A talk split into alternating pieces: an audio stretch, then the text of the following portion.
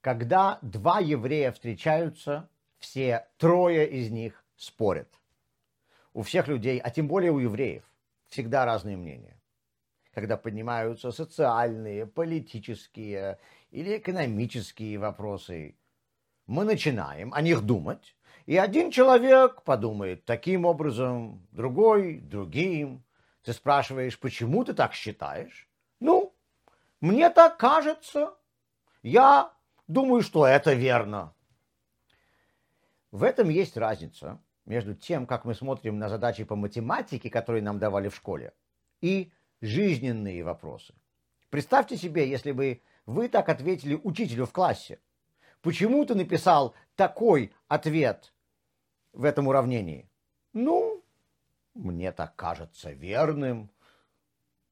Преподаватели требуют не только видеть ответ, но и то, как вы к нему пришли. И процесс решения задачи может быть для учителя даже более важным, чем сам ответ.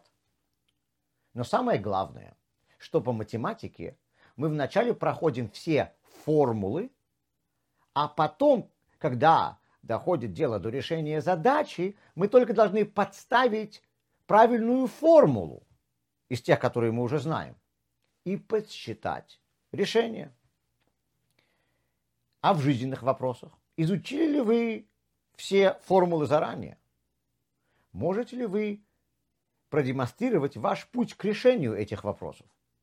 И самое главное, вероятно ли, что вы имеете уже заготовленный ответ и потом придумываете формулу, которая бы к нему пришла? Может быть, вы подгоняете решение под желаемый результат? Я иногда пытался это делать на контрольных по алгебре тоже. Мои учителя меня тут же раскусывали. В математике такое не проходит. Так как же этого избежать? Есть только один способ. Написать полный список формул, которыми ты пользуешься заранее. Тогда ты можешь отдельно обдумать каждую из этих формул во всех ее деталях и отследить все возможные ошибки. Тогда формулы заготовлены и просто ждут использования. А если вдруг появится какая-то новая идея, ты не можешь ее пускать в ход с бухты-барахты, ты же ее не обдумал. Когда люди видят на полках моего дома или любого еврейского дома сотни томов различных книг Торы, они спрашивают, что в них написано. Этим отличается мировоззрение тех, кто основывает свою жизнь на Торе, и тех, кто получил только светское образование.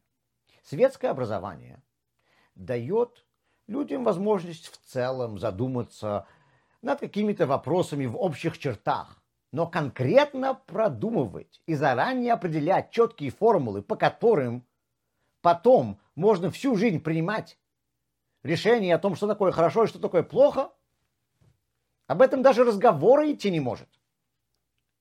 В основном в западном мире люди имеют одни и те же ценности.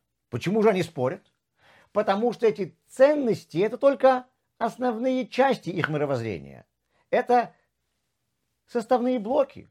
И разница в том, как эти составные блоки соотносятся друг с другом, какова их иерархия. Например, все верят, что необходимы какие-то социальные программы для неимущих. И также все верят, что работающий имеет право на свои деньги.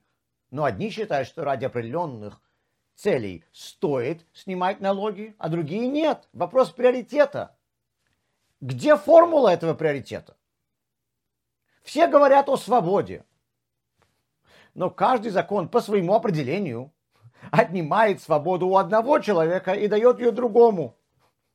Правила дорожного движения отнимают у меня свободу ездить, как я хочу, и взамен дают свободу окружающим, пешеходам и другим водителям жить в целости. Говорить, что вы пользуетесь свободой как меркой своих решений, бессмысленно. Нужно определить, как вы решаете, чья свобода важнее. Где эта формула? Все говорят о равенстве. но у равенства десятки форм и тысячи методов ее измерить. Где заранее продуманная формула для этого? Еврейское образование позволяет человеку подойти к вопросам жизни, уже имея багаж этой информации. Это не значит, что для учившихся в Ешиве не нужно думать. Так же, как нельзя сказать, что тем, кто получил математическое образование, не нужно думать над уравнениями.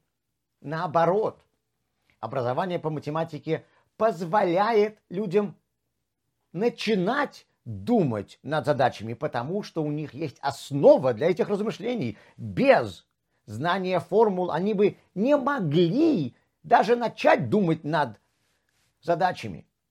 Также и еврейское образование. Оно позволяет людям начинать думать о вопросах жизни.